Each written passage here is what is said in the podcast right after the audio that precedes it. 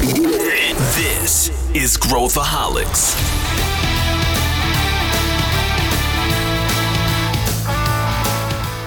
Olá, aqui é Pedro Van Gertner, eu sou o CEO da ACE e esse é Growthaholics, o podcast para quem adora inovação e empreendedorismo. Hoje nós vamos falar sobre um mercado que vem ganhando cada vez mais destaque nos últimos meses, as HR Techs, ou soluções de RH. Como que essas soluções oferecidas se encaixam no cenário que a gente vive hoje e como que esse mercado vai se desenvolver futuramente. Para me ajudar nessa análise, eu trouxe o André Tioda e o Guilherme Rocha, que atuam diretamente na nossa área de Venture Capital e analisam esses deals o dia inteiro. Tenho certeza que você vai aprender bastante com esse episódio. Vem com a gente. Estou aqui com os meus dois colegas e amigos, André Tioda. Muito bem-vindo, André Tioda, novamente a sua segunda ou terceira, terceira vez aqui no Growthaholic, certo? É a minha terceira ou quarta vez, o Pedro. O cara já é veterano, meu. Conta o que você faz aqui na ACE, André. Com certeza, Pedro. Ô, pessoal, sou Venture Capital Associate aqui na ACE, e aí eu ajudo, então, todo o time de analistas da ACE aí a estar tá encontrando bons investimentos e também estar tá entregando valor para o nosso portfólio. É isso aí, é isso aí. E estou com meu amigo também, Guilherme Rocha. Todo dia eu mando uma startup nova para ele analisar, né, Gui? Conta o que, que você faz aí. Por que, que eu faço isso? Boa, Pedro, você já deu um bom spoiler né, do que eu faço, mas basicamente eu sou a pessoa que quando vocês preenchem lá o site ou mandam uma startup para alguém, alguém envia uma startup para esse, eu sou a pessoa que analisa essa startup para saber se vale a pena a gente investir ou não. Então, basicamente, esse é o meu job to be done aqui dentro, Pedro. É isso aí, é isso aí. Ou seja, os caras estão ali mergulhados até o pescoço no mercado de startups e a gente está analisando essa tendência. Hoje a gente vai falar sobre as HR Techs, todo esse crescimento que a gente está vendo, com aportes gigantes e, e, e o que está acontecendo com essas empresas, é o que a gente vai falar aqui. Eu queria começar aqui jogando para vocês dois, não sei para quem, quem pegar, jogo e vocês pegam aqui. O que, que é uma HR Tech e por que, que a gente está falando que teve esse crescimento? O que, que embasa isso? Por que, que a gente deveria falar mais sobre isso? Quem quer começar? É, vamos lá, então. O que é HR Tech? Basicamente, são empresas que visam otimizar, melhorar as operações de recrutamento, retenção do time, gestão de equipe. Então, é muito mais voltado né, realmente nos recursos humanos da empresa. Então, são plataformas de recrutamento e seleção, plataformas de retenção de equipe, plataformas de cultura, de é, medição de cultura do time. Né? Então, é muito voltado realmente a esse clima organizacional, interação entre empresa e as pessoas da empresa. Excelente. E, e Tioda, por que, que a gente está falando nisso agora? Por que, que HR Tech é a bola da vez? Por que, que isso é um, um tema relevante? Cara, por que, que HR Tech hoje é, tem ganhado tanta importância, né?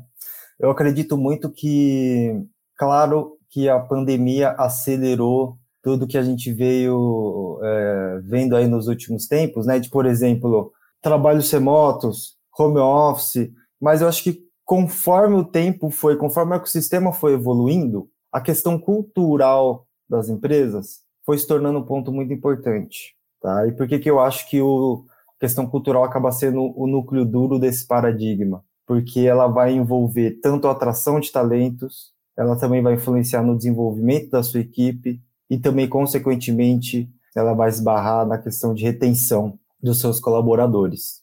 Então, é, com, com tantas opções hoje em dia, né, antigamente o mercado era mais fechado, né?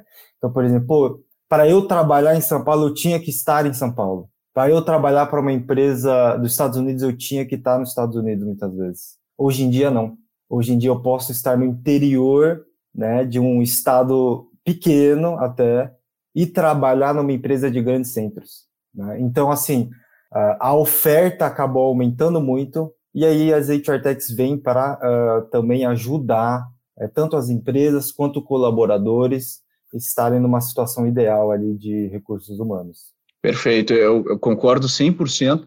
E, e aí, Gui, co comenta alguns. Uh, quais são as categorias? Quando a gente fala de HR Techs, é um assunto amplo, né? A gente vai desde desses aspectos mais, como eu posso dizer, mais operacionais, de departamento pessoal, folha e tudo mais, até coisas mais estratégicas, como o André falou aqui, né? De como é que eu analiso a empresa, a gente fala de, de, de people analytics, quer dizer, tem muita coisa, é, muitas categorias e muita coisa nova. Então, comenta para a gente o que, que você entende aí como categorias e só para a gente ter uma noção de números, como é que você, como é que a gente fala sobre este mercado em termos de tamanho, de, de volume de investimentos e tudo mais?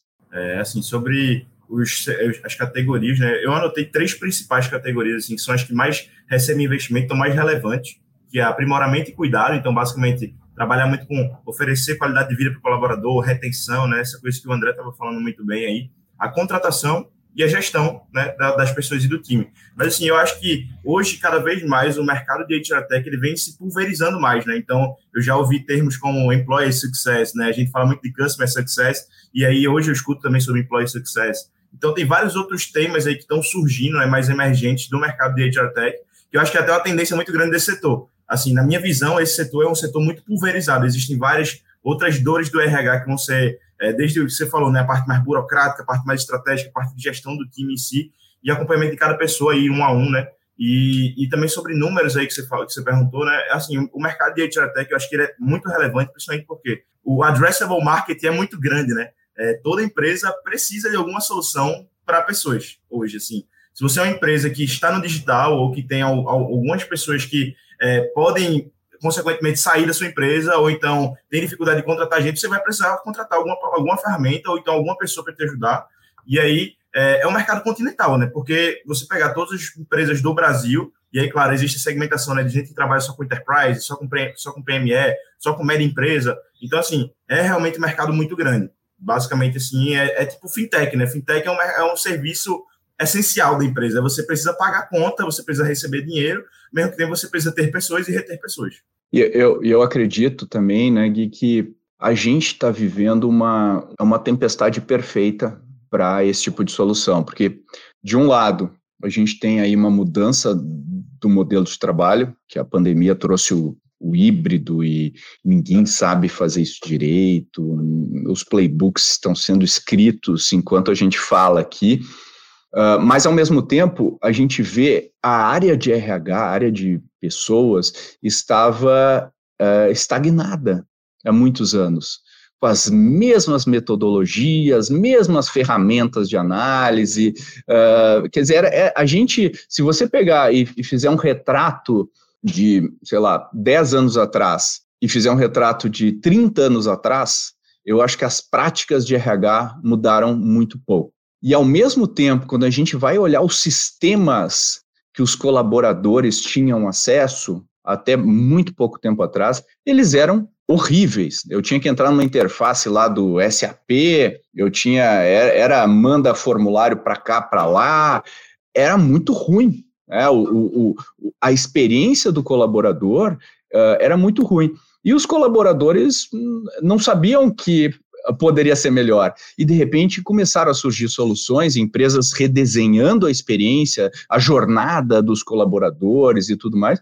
E a gente começou a ver muita tecnologia surgindo, e aí também nos demos conta que nós temos bem mais dados disponíveis, ou, ou, deveríamos ter mais dados disponíveis do que aqueles que a gente tinha para tomar decisões importantes sobre pessoas, que aí hoje a gente consegue entender o nível de engajamento, olhar vários aspectos usando a tecnologia. E aí a gente tem, uh, a gente pode até comentar categorias que, que realmente, né, tipo, hoje eu consigo usar inteligência artificial para analisar o fit cultural, por exemplo, de alguém com a minha empresa, eu consigo fazer um processo de recrutamento com muita automatização, com e-mails automáticos e, e tudo mais.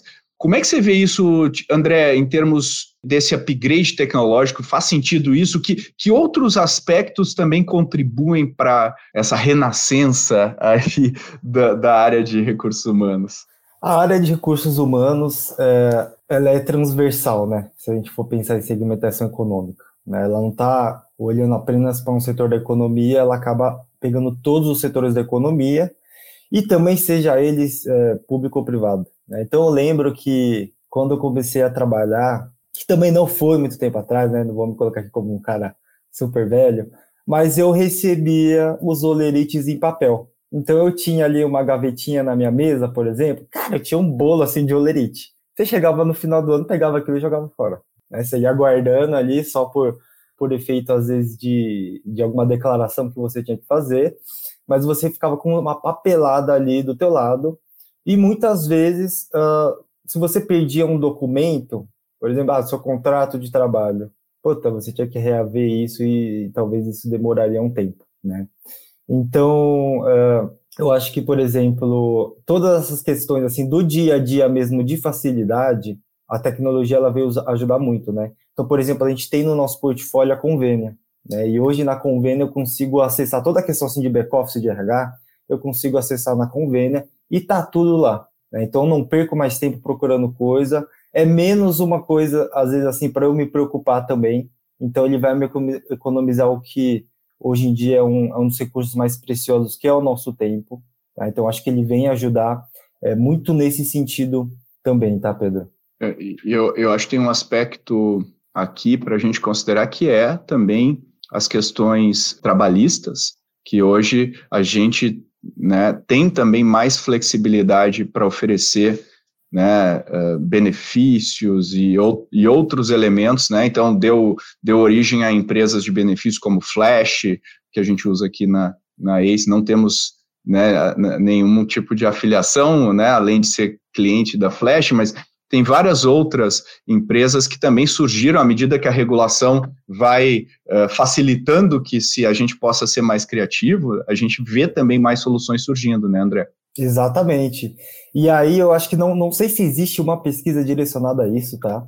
E aí quem tiver alguma pesquisa em mãos, é, manda para mim ali no LinkedIn, mas eu acredito muito também que o orçamento, que o budget para o setor de RH ele aumentou. Né? Bem como o Pedro falou, é, é um setor muito tradicional dentro da empresa, e o que tem de senso em comum é o quê? Pelo menos aqui do lado do investidor. Pô, RH é a área da empresa que tem o menor budget.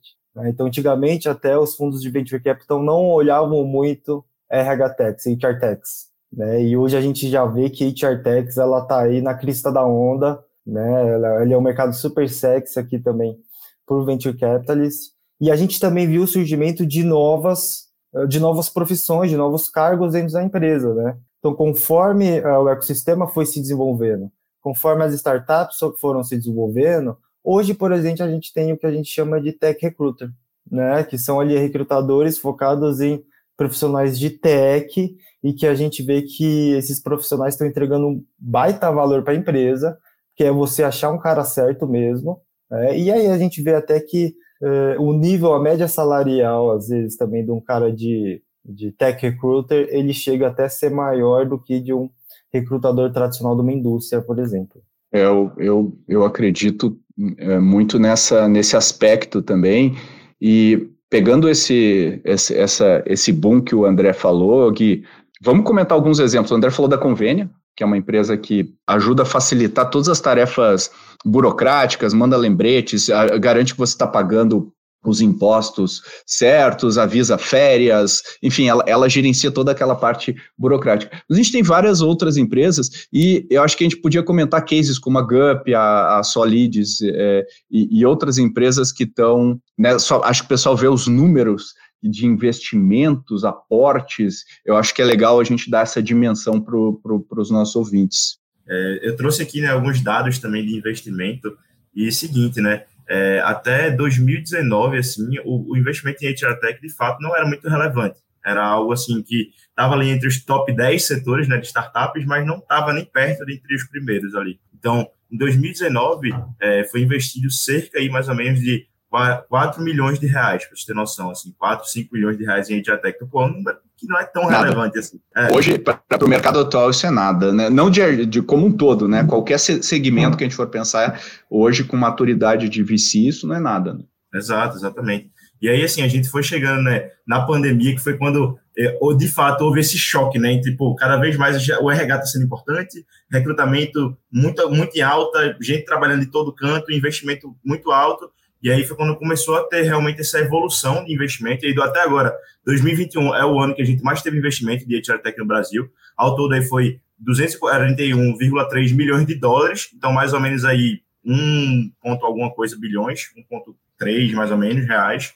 É, e assim, no mundo é que teve bom mesmo, assim, no mundo foi esse, esse aí do Brasil, é, 1,8 bilhões de dólares. Então, assim, pô, bombou mesmo investimento em HR Tech, e aí o setor ah, ficou realmente muito mais relevante, assim, e a gente teve uma visão muito forte de, pô, o budget RH aumentou, como o André falou, a, a necessidade aumentou por isso, né, porque cada vez mais as empresas estavam perdendo talento, e estão perdendo talento ainda, né? Mesmo com soluções, contratando, a perda de talento é fato, assim. Muita gente hoje não fica mais de um ano na empresa, então, assim, o turnover está cada vez mais alto, principalmente nas big corporates, né? Na Ambev da vida, essas empresas estão sofrendo muito para segurar os bons talentos que eles sempre tinham, né? Que é, sei lá, o cara do trainee que ficava lá a vida toda na Ambev, virava diretor e tudo mais, e assim, esse caminho lógico está cada vez mais difícil de acontecer. Muito porque as pessoas estão buscando empreender ou então trabalhando com empresas mais ágil, é, trabalhando com mais risco também na carreira. Acho que as pessoas da minha geração assim tem muito isso, né? Eu sou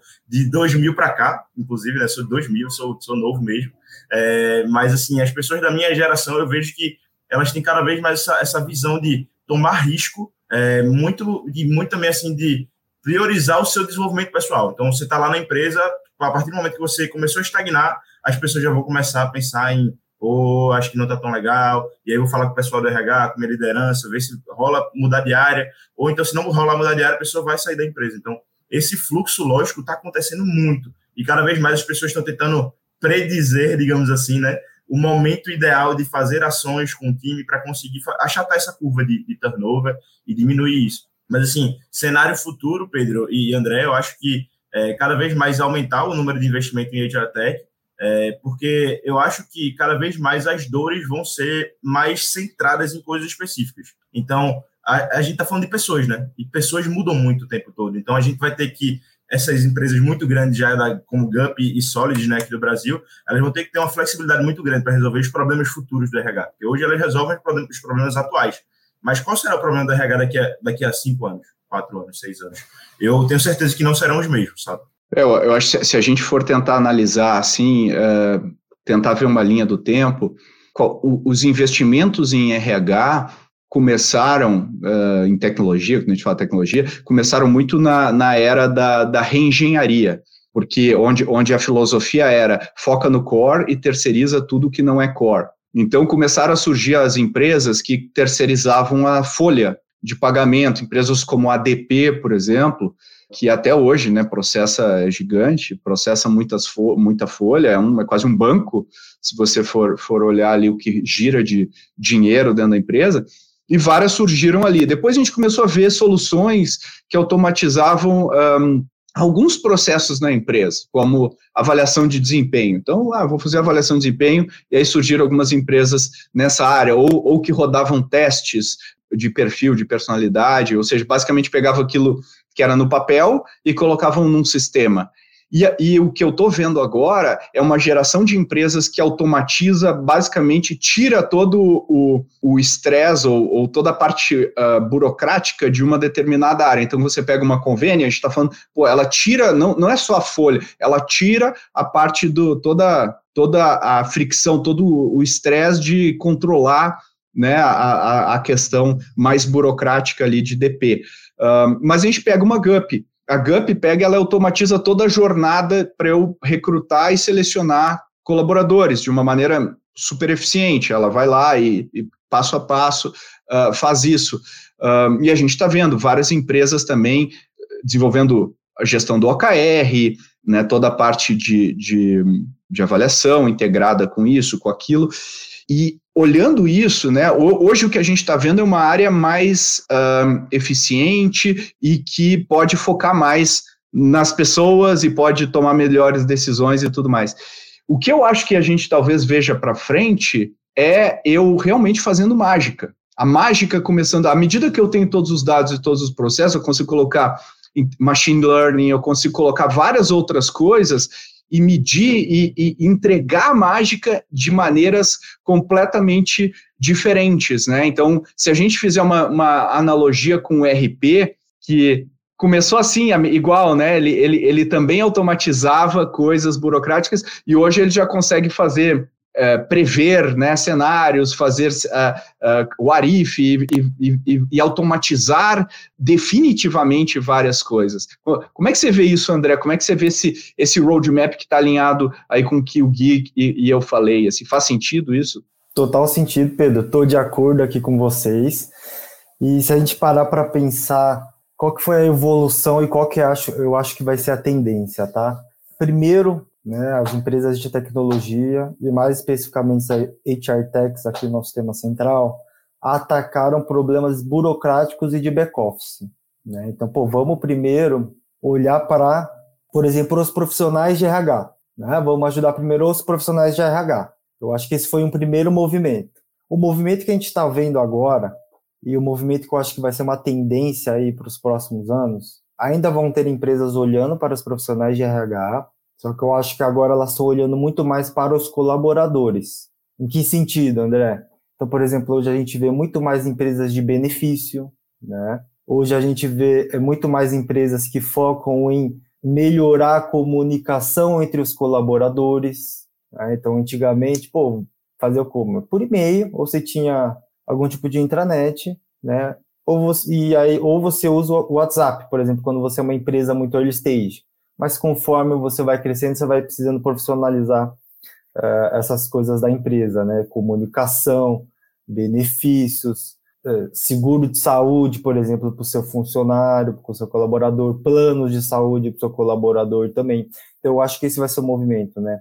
A gente viu um, um primeiro momento muito olhando para ajudar o profissional, e agora a gente está vendo um movimento para ajudar o colaborador a ter um, uma uma melhoria assim do seu dia a dia, né? De você estar tá num bem-estar melhor. Eu acho que as HR estão olhando muito isso, o bem-estar do colaborador. Né? E eu acho que essa vai ser uma grande tendência aí para os próximos anos também.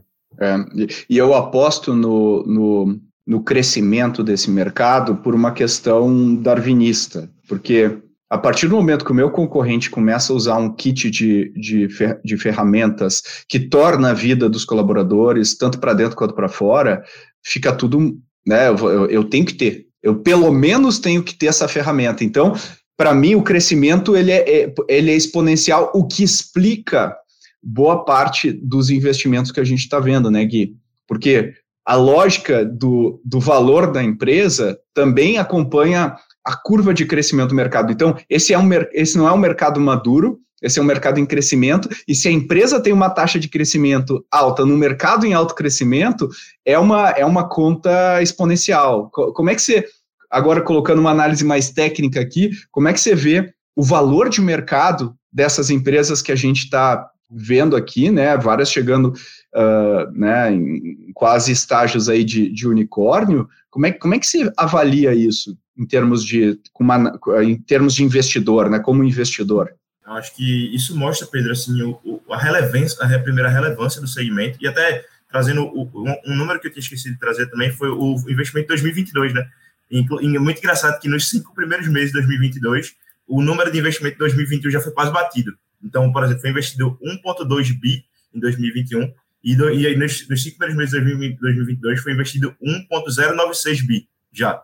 Então, assim, mostra né, a tendência que a gente estava conversando muito de é investimento crescendo o tempo todo, assim. E aí eu acho que vai surgir, é, com certeza, novas GUPs, novas Solids, só que de outras verticais, né? É, como a gente está falando muito bem, assim, eles auto, hoje, por exemplo, o que, é que a GUP faz? Né? Ela é muito boa em recrutar pessoas, é uma plataforma muito boa de recrutamento de pessoas.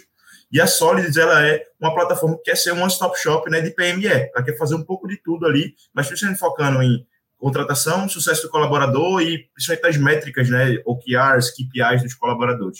E aí, é, o André falou muito bem isso aí, por exemplo, né, benefícios, a gente tem um gap grande aí, tem, tem dois grandes concorrentes aí, né, tem a Flash, Caju, tem vários outros, mas acho que provavelmente algum desses vai despontar muito também, e aí vai, ter, vai, vai surgir vários outros verticais. Mas o, o, que eu acho que pode ser um bom benchmark para os empreendedores que estão ouvindo a gente, é, eu acho que assim, não precisa reinventar a roda no RH consultorias de assessment de potencial existem aí há quantos anos? O que é que eles fazem? Talvez diagnosticar quais são as soluções que essa galera faz manualmente hoje seja uma ótima potencial de negócio para você empreender na sua startup.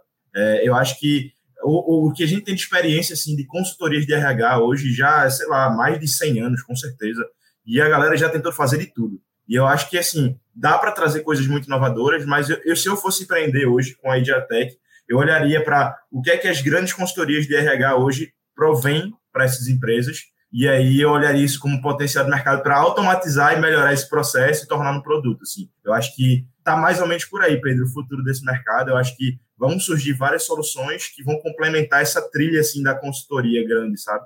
É, eu, eu, eu acho que essa filosofia, Gui, eu até ia comentar isso, né? Aquela frase do Jeff Bezos, é, para mim, é eterna, né? A sua margem é a minha oportunidade. Então, quando você pega uma empresa de recrutamento e seleção que cobra um, um salário anual de um, de um executivo para recrutar, a gente vê que tem um, um delta bem grande de valor versus uh, o que eu consigo fazer com a tecnologia. Então, é claro, por que, que o LinkedIn, a solução do LinkedIn de recrutamento cresceu tão rápido? Porque está todo mundo no LinkedIn, todos os profissionais nesse, de, desse, desse nível estão no LinkedIn e eu consigo, né? E, e a fricção para eu me cadastrar numa vaga é um, é um botãozinho, né? Eu pum, quero me cadastrar, quero me cadastrar. Que removeu a fricção lá na frente e ele consegue cobrar preços que se a gente olhar, se, poxa, mas é caro o LinkedIn, mas se a gente olhar a alternativa que as empresas usariam, é, ele, é, ele é muito alto. Claro, eu não estou desmerecendo o valor gerado por essas consultorias, mas uh, entendendo que os ciclos de inovação e os ciclos de otimização tecnológico vão crescendo, o que é uma coisa artesanal provavelmente gera uma super oportunidade, né? Como é que você vê, André? Onde que estão os bolsões que o, o Gui pegou, acho que na mosca ali, eu, eu faria mesmo raciocínio se eu tivesse uh, começando nesse mercado, mas onde, onde que você acha que ainda tem os, as novas fronteiras? E parece, quando a gente vê um case tipo GUP, tá, pô, parece que tá tudo dominado, tá tudo dominado e tal. E essa é uma ilusão cognitiva muito comum. É que nem a gente fala, pô, fintech tá tudo dominado, porque tem o Nubank.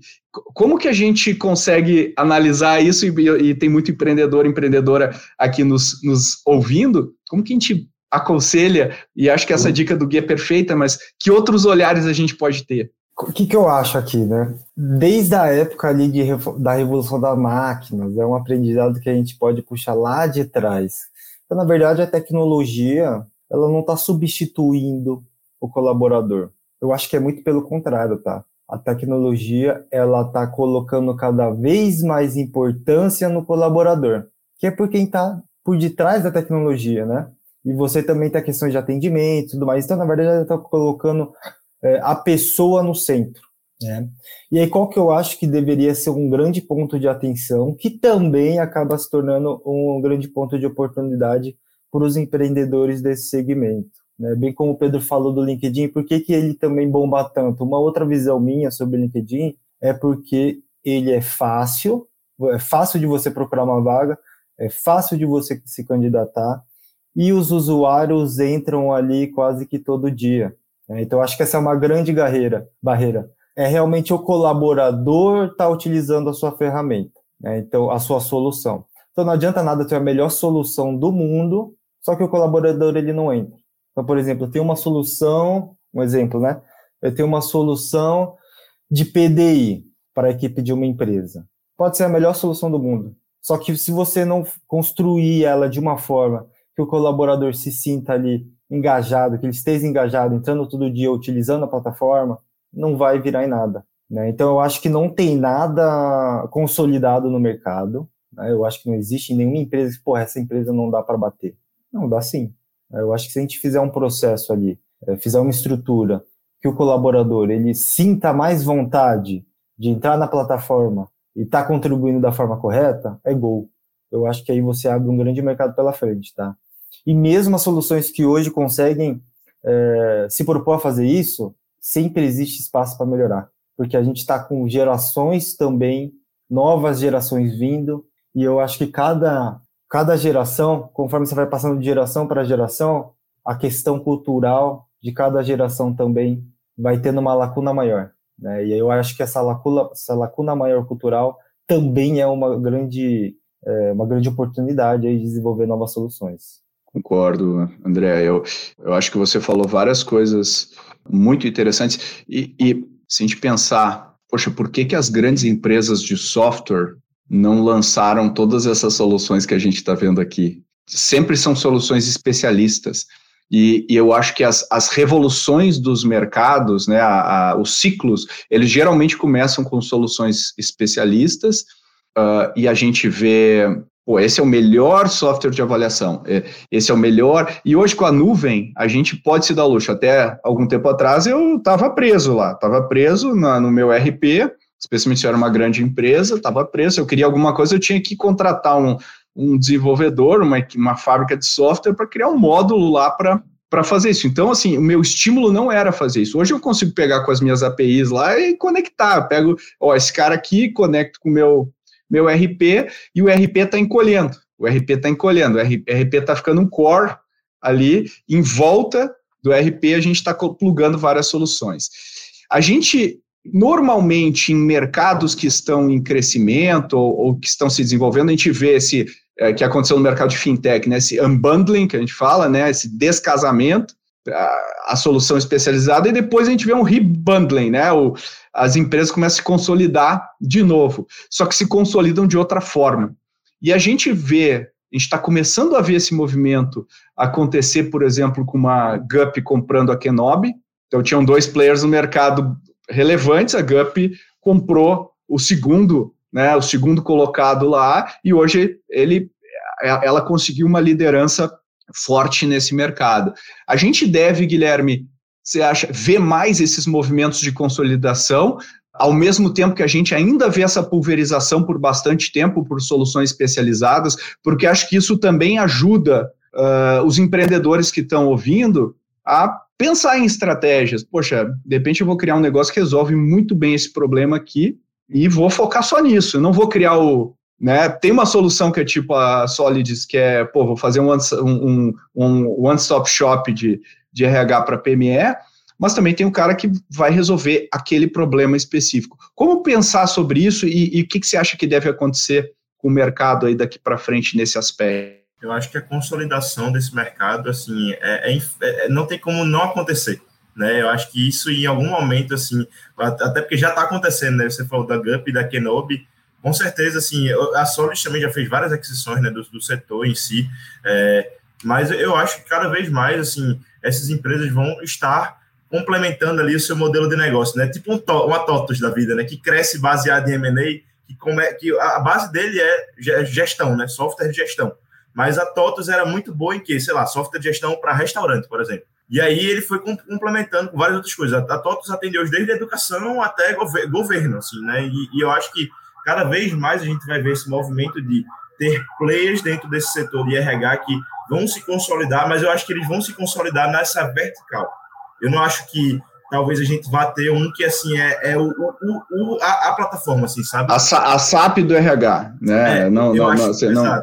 Eu, eu acho que se fosse isso acontecer, ia acabar voltando ao mercado de consultoria, né? Que a consultoria tenta resolver tudo. Eu acho que é, pô, eu sou a GUP e eu vou ser o melhor em recrutamento. Recrutamento, uhum. e eu uhum. vou comprar a galera de recrutamento e vou compor minha solução em várias outras coisas. Por exemplo, uma, uma, possível aquisição que a GUP pode fazer, provavelmente, é alguma solução que trace melhor o perfil de colaborador faça essa automação e consiga entender bem, assim, baseado em inteligência uhum. artificial, por exemplo, o perfil do colaborador XPTO, identificar, por exemplo, o Pedro Weingerter tem esse perfil, o Guilherme tem esse perfil, o André tem esse perfil, e aí, dentro desses perfis aqui, qual é o perfil que a minha empresa tem mais sucesso? E aí, isso talvez é um insight aí para o recrutamento. Eu acho que cada vez mais essa consolidação vai acontecer dessa forma, Pedro, que você falou, né, de empresas se especializarem e as empresas comprarem essas empresas especializadas para compor esse portfólio de soluções e melhorar a solução básica lá, né, que é recrutar as melhores pessoas.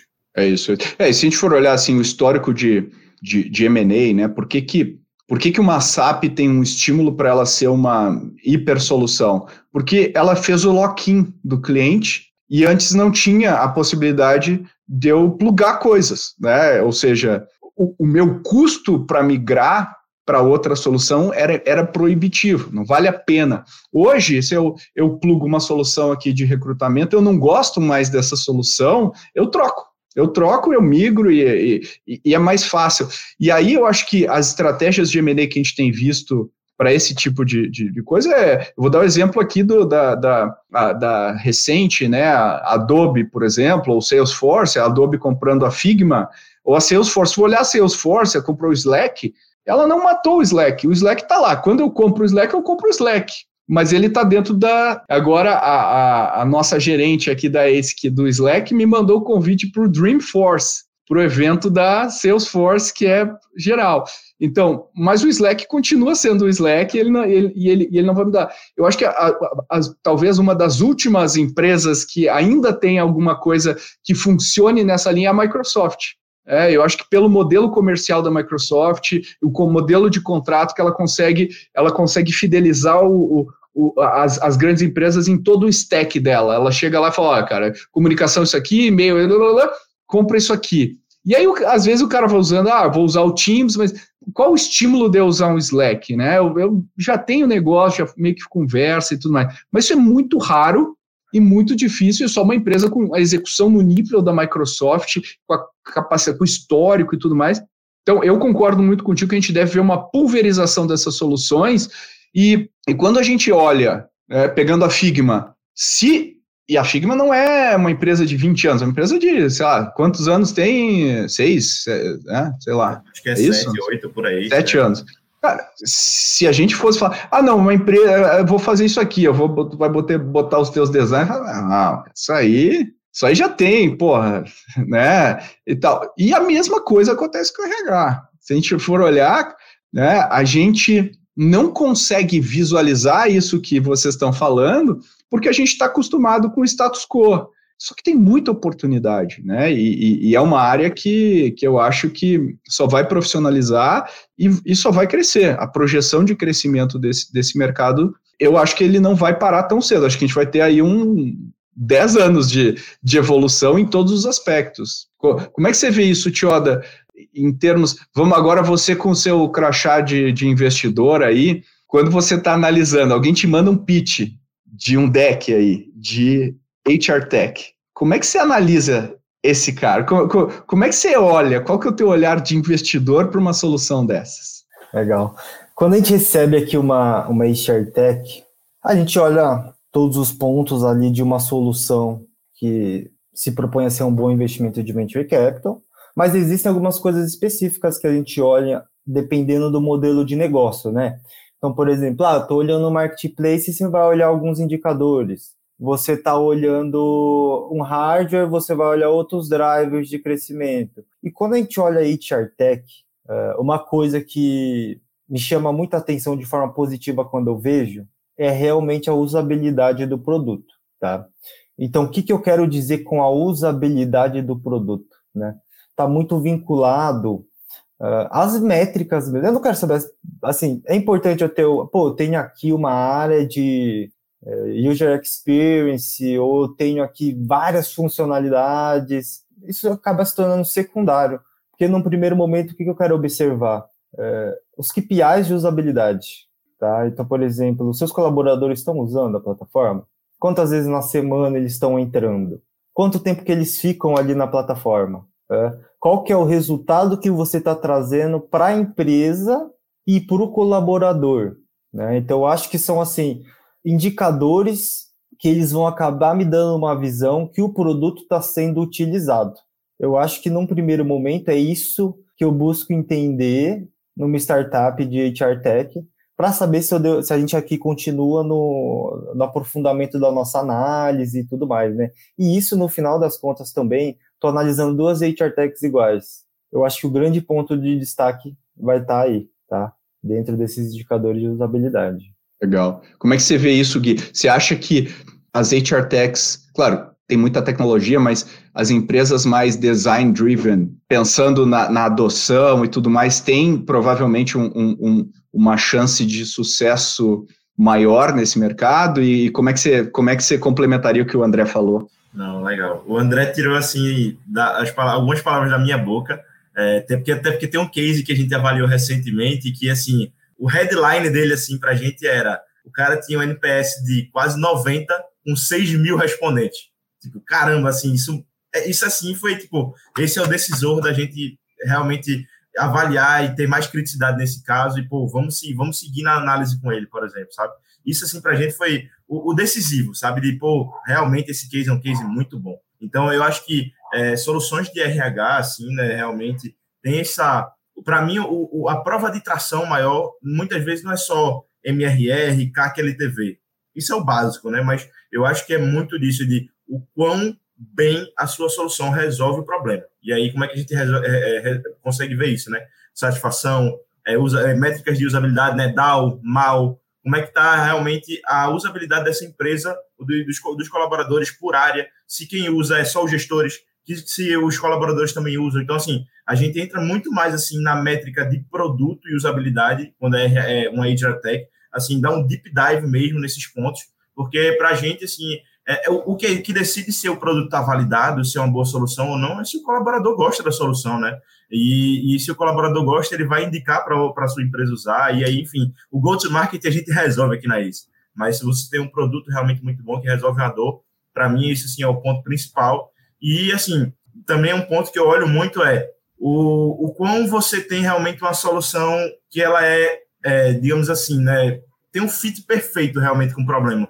Porque o que acontece muito em HR Tech é que tem muitas soluções muito parecidas. Todo mundo faz mais do mesmo. E aí, para mim, assim, a gente não está buscando mais do mesmo aqui na ACE, né? A gente busca uma solução, assim, que é, eu, eu, pego aqui o meu copo e eu vou encaixar perfeitamente o problema-solução e ele vai passar lá pelo meu funil, sabe? Tipo, para mim, isso aqui é, é, é, assim, um decisivo também nesse setor de HR Tech, por ser um segmento muito pulverizado. Então, geralmente, quando chega muita gente, ah, eu quero ser o one-stop shop do RH. Pô, eu tenho muito, muito, assim, muito assim, né? E não é tão legal. Qual é o teu diferencial? E aí a gente pega muito isso assim, de qual o diferencial, qual o teu olhar sobre RH hoje, futuro, e o que é que tu resolve hoje. Né? Primeiro hoje, e depois a gente pensa em ser um one-stop shop no futuro, mas eu, eu olho muito para a solução, problema-solução hoje também. E um outro ponto que eu acho legal compartilhar aqui e que eu vejo como uma coisa boa, né? Dentro das startups de HR Tech, lógico que a gente tem várias subcategorias, né? A gente está aqui generalizando as HR Techs, mas quando isso influencia na decisão pessoal do colaborador. Então, o que eu quero dizer com isso, tá? Pô, eu vou escolher trabalhar naquela empresa porque ela me dá tal benefício, um exemplo. Ou, por exemplo, lá, ah, eu já vi gente assim, tá? pô, não vou nem me candidatar para essa empresa porque ela utiliza a plataforma X e essa plataforma é muito morosa para fazer toda a seleção. Né? Puta, tem que ficar lá para uma hora para escrever para eu me para eu participar de um processo seletivo. Né? Até e o benefício vezes... de alimentação, né, André? Também isso rola muito assim. Total, cara, total. Então, por exemplo, cara, em tal empresa eu tenho um benefício mais flexível que eu posso escolher o tipo de vale que eu quero, ou eu posso escolher fazer uma transferência bancária para minha conta. Né? Eu acho que assim, a partir do momento que você consegue influenciar a pessoa é, na sua tomada de decisão, cara, eu acho que é um, um ótimo milestone assim do tipo estou indo bem, ou eu tenho um futuro promissor pela frente. Né? Eu acho que é um ponto também bacana assim que eu tento observar nos nossos deus aqui, tá, Pedro? Show de bola. Eu, eu, eu pô, tô super a bordo com isso. Uh, a gente gosta muito desses, aqui na ACE, desses mercados que tem um delta grande, né, entre onde a gente está e onde va vai ser. Então, a gente gosta uh, disso. E, e agora, para encerrar aqui o nosso, nosso debate, já estamos chegando aqui no final, para os empreendedores e empreendedoras que estão nos ouvindo, a gente deu várias dicas, mas vamos ajudá-los, ajudá-las a mandar seus projetos aqui para gente também, né? Que você, que a gente está super afim de, de olhar esse mercado, gostamos, conhecemos. Então, Gui, como é que o pessoal pode mandar aí as suas startups, seus decks e que dicas você dá, como, como mandar da melhor forma aqui para você? Boa, legal. Pessoal, vocês podem mandar para o meu e-mail aí, tá? guilherme.rocha.goace.vc ou também pode escrever pelo site, eu também recebo por lá. E assim, dicas que eu dou para vocês, eu acho que é, o playbook do, do pitch deck, eu acho que não vale muito a gente entrar aqui em detalhes, mas se você é uma HR tech, de fato, tenta trazer métricas de produto, usabilidade, diferenciais competitivos, e isso que o André falou, assim, de visão de futuro. O quão você quer influenciar na visão do colaborador ou do gestor sobre a empresa que ele está. Eu acho que isso é, assim, um, um headline muito legal. Quando a gente avalia um negócio aqui, a gente busca muito essa esse headline, assim, né? Tipo, o porquê que esse case é muito bom, em poucas palavras. Então, se vocês conseguirem também transparecer isso e ter essa visão, eu acho que, pô, seria super legal, porque para mim eu vou, vou bater o olho e vou dizer, cara, isso aqui tem alguma coisa, assim, sabe? Então, acho que por aí, Pedro. Boa dica, boa dica. E você, André, como é que você é, complementa aqui o que o Gui falou em termos de. O pessoal está mandando para você, a gente recebe aí, a gente avaliou aí quase 1.500 é, startups esse ano para investir. E como é que você uh, avalia? É, o, o, Gui falou sobre o aspecto do, do projeto em si, as métricas, e como, mas como você avalia esse outro aspecto dos founders, de, deles mostrarem quem eles são e, e, elas, né? E a sua também a sua empolgação, a sua visão, o seu essa história aí que o Gui falou, como que isso transparece às vezes num documento frio ou num e-mail? Como, como é que você pesca isso quando você está vendo um pitch? Boa, Pedro. Aqui a gente já analisou mais de 1.500, estamos chegando em 1.600 startups só esse ano, né? Então a gente olha muita coisa aqui, a gente já olhou muita HR Tech aqui. Então, assim, a primeira dica que eu dou é que não existe essa de eu não tenho concorrentes, né? Por quê? É, concorrentes diretos e concorrentes indiretos ou substitutos diretos são concorrentes sim. Não é porque às vezes o cara que ele está lá fazendo a contratação, ele tem um budget para seguir. E aí, no final das contas, ele não vai conseguir solucionar todos os problemas que ele tem dentro do RH. Ele vai, às vezes vai ter que escolher é, um problema que ele quer focar naquele momento. Tá? Então, a minha grande dica aqui eu acho que já está implícito, eu acho que o ecossistema já está desenvolvido de uma certa forma, que já está implícito, às vezes, o problema que você quer resolver, o tamanho do seu mercado, é lógico que tem que ter essas informações ali, só que eu acho que o grande foco, é, na hora que a gente for apresentar o pitch de uma HR Tech, é realmente por que, que a minha solução vai ser contratada frente a outras, e por que, que a minha solução ela vai continuar dentro da empresa que contratou e vai continuar sendo contratada durante os próximos anos. Tá? Eu acho que se o cara ele conseguir mostrar isso para gente, a gente vai querer sim aprofundar a análise e possivelmente fazer um investimento, né? Então, que nem o Gui falou, um investimento que a gente analisou recentemente, a solução dele tinha vários concorrentes, tá? Só que as métricas de usabilidade e o feedback dos clientes ganharam a gente, tá? Porque os clientes, pô, amam a solução, então, é, ou seja, ele tem defensores dentro da empresa, muito difícil da churn, então, tá? E nem só o, contra, o cara que está contratando, os colaboradores também estão gostando da solução. Então, você meio que cria uma barreira de churn dentro do seu cliente. Né? Eu acho que é, esses são tipo de, de coisas assim que foge um pouquinho do comum que a gente gosta de olhar e que, no final das contas, a gente vai tomar a decisão em cima desses fatores também. Tá?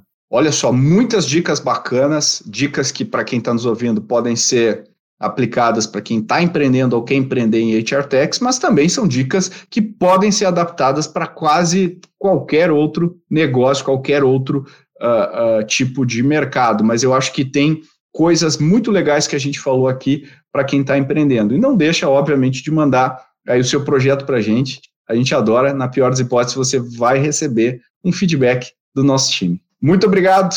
Valeu, Gui. Obrigado pela sua participação. Obrigado pelo convite, Pedro. E aí, uma dúvida, um, só um, um adendo também é se for Itiatec ou não, também mandem, tá, pessoal? Não só mandem se for de Itiatec, não. A gente tá avaliando tudo aqui. Boa. E valeu, Tioda. Obrigado novamente aí pela sua participação. Valeu, Pedro. Obrigado pelo convite. Sempre um prazer estar aqui no Growthaholics. Boa. Aqui no Growthaholics, nós sempre buscamos fazer análise de mercado, como esse episódio que você acabou de ouvir. Para mais episódios como esse, você pode dar um pulinho no episódio 152, onde a gente fala sobre a fintechização dos negócios, ou o 150, onde a gente fala sobre o crescimento do mercado de SaaS no Brasil. Como sempre, manda o seu feedback para a gente, podcast.goace.vc e a gente adora receber suas dicas, dicas de possíveis convidados, sugestões de pautas, ou simplesmente você quer desabafar e quer que a Babi te ouça. Também peço para você, se você quiser compartilhar esses episódios, vai lá, compartilha nas suas mídias sociais, me marca, me marca que eu prometo que eu comento lá no seu post. Vai ser um prazer interagir com você. Até o próximo episódio.